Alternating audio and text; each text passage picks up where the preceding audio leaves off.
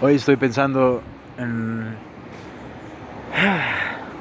Hoy estoy pensando que realmente lo que... Lo... Para mí expandir las posibilidades es expandir el mundo.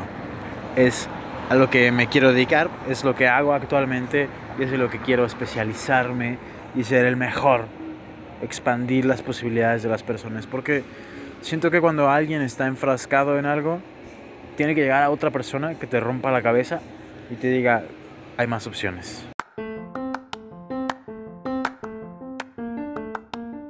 Estoy pensando en esto porque hoy em, estoy estudiando, estoy estudiando, bueno, más bien estoy investigando de, a neurocientíficos y a psicólogos que que, hayan hecho estudios en la percepción del mundo y las, los efectos de la motricidad y más bien de los de la actividad física y en sí, perdón, está algo difuso, pero básicamente estoy estoy buscando investigaciones que me ayuden a sustentar mi plática que voy a dar en el Museo Leonora Carrington.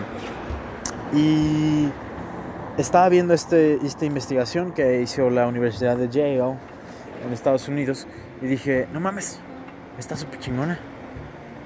Y después dije, quiero hablar con los investigadores.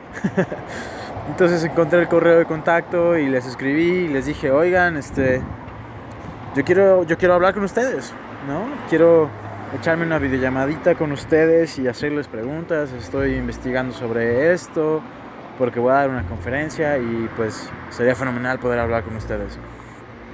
Y ya, lo mandé. Y estaba pensando que para mí me, me rompí la cabeza a mí mismo cuando hablé con Amy Vilela.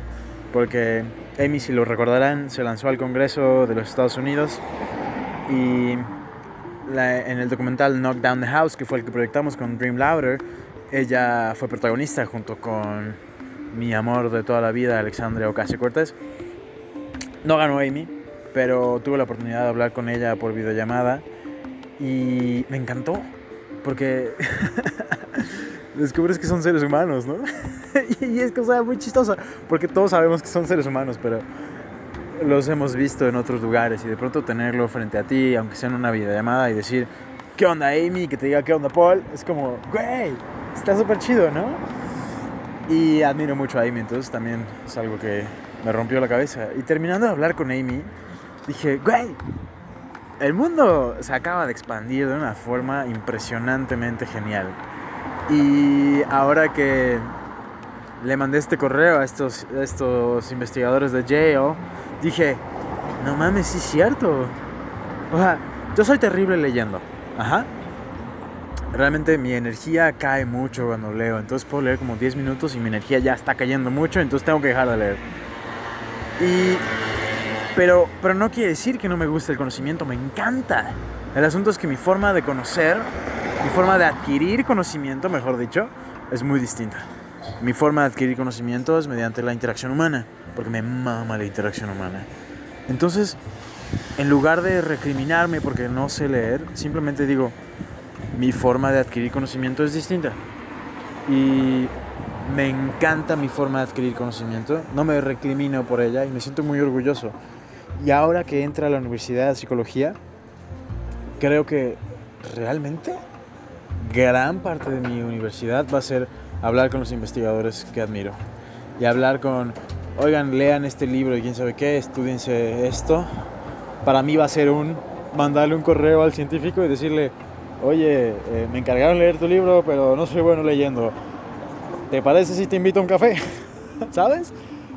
Y, y, creo que llevándolo como algo más abstracto, llevándolo a algo más global, cada uno tiene formas de aprendizaje distintas. Cada uno es distinto.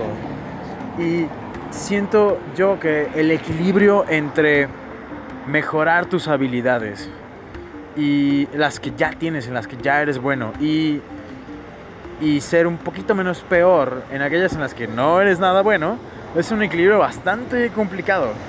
Pero para mí, mi equilibrio es meterle un chingo más a las habilidades en las que yo soy bueno. Y en las que no soy tan bueno, pues meterle un poquito. Pero realmente, como no son cosas que se me dificulten mucho o que me cierren muchas puertas, no tengo tanto problema. Entonces, hoy, yo sé que es un audio muy pequeño, pero hoy les, les quiero invitar a que se descubran, a que digan, a ver, yo en qué soy distinto, yo en qué soy único y por qué debería de apostarle a mí mismo, por qué debería apostarme a mí mismo. Es decir, ¿sabes qué? Yo, la neta, no sé manejar, pero sé andar en bici fenomenal. Ah, chingón. ¿Por qué no apuestas más en ti? ¿No? Entonces, eso, es cortito, pero ese es The 2030 Project. Sí, ya.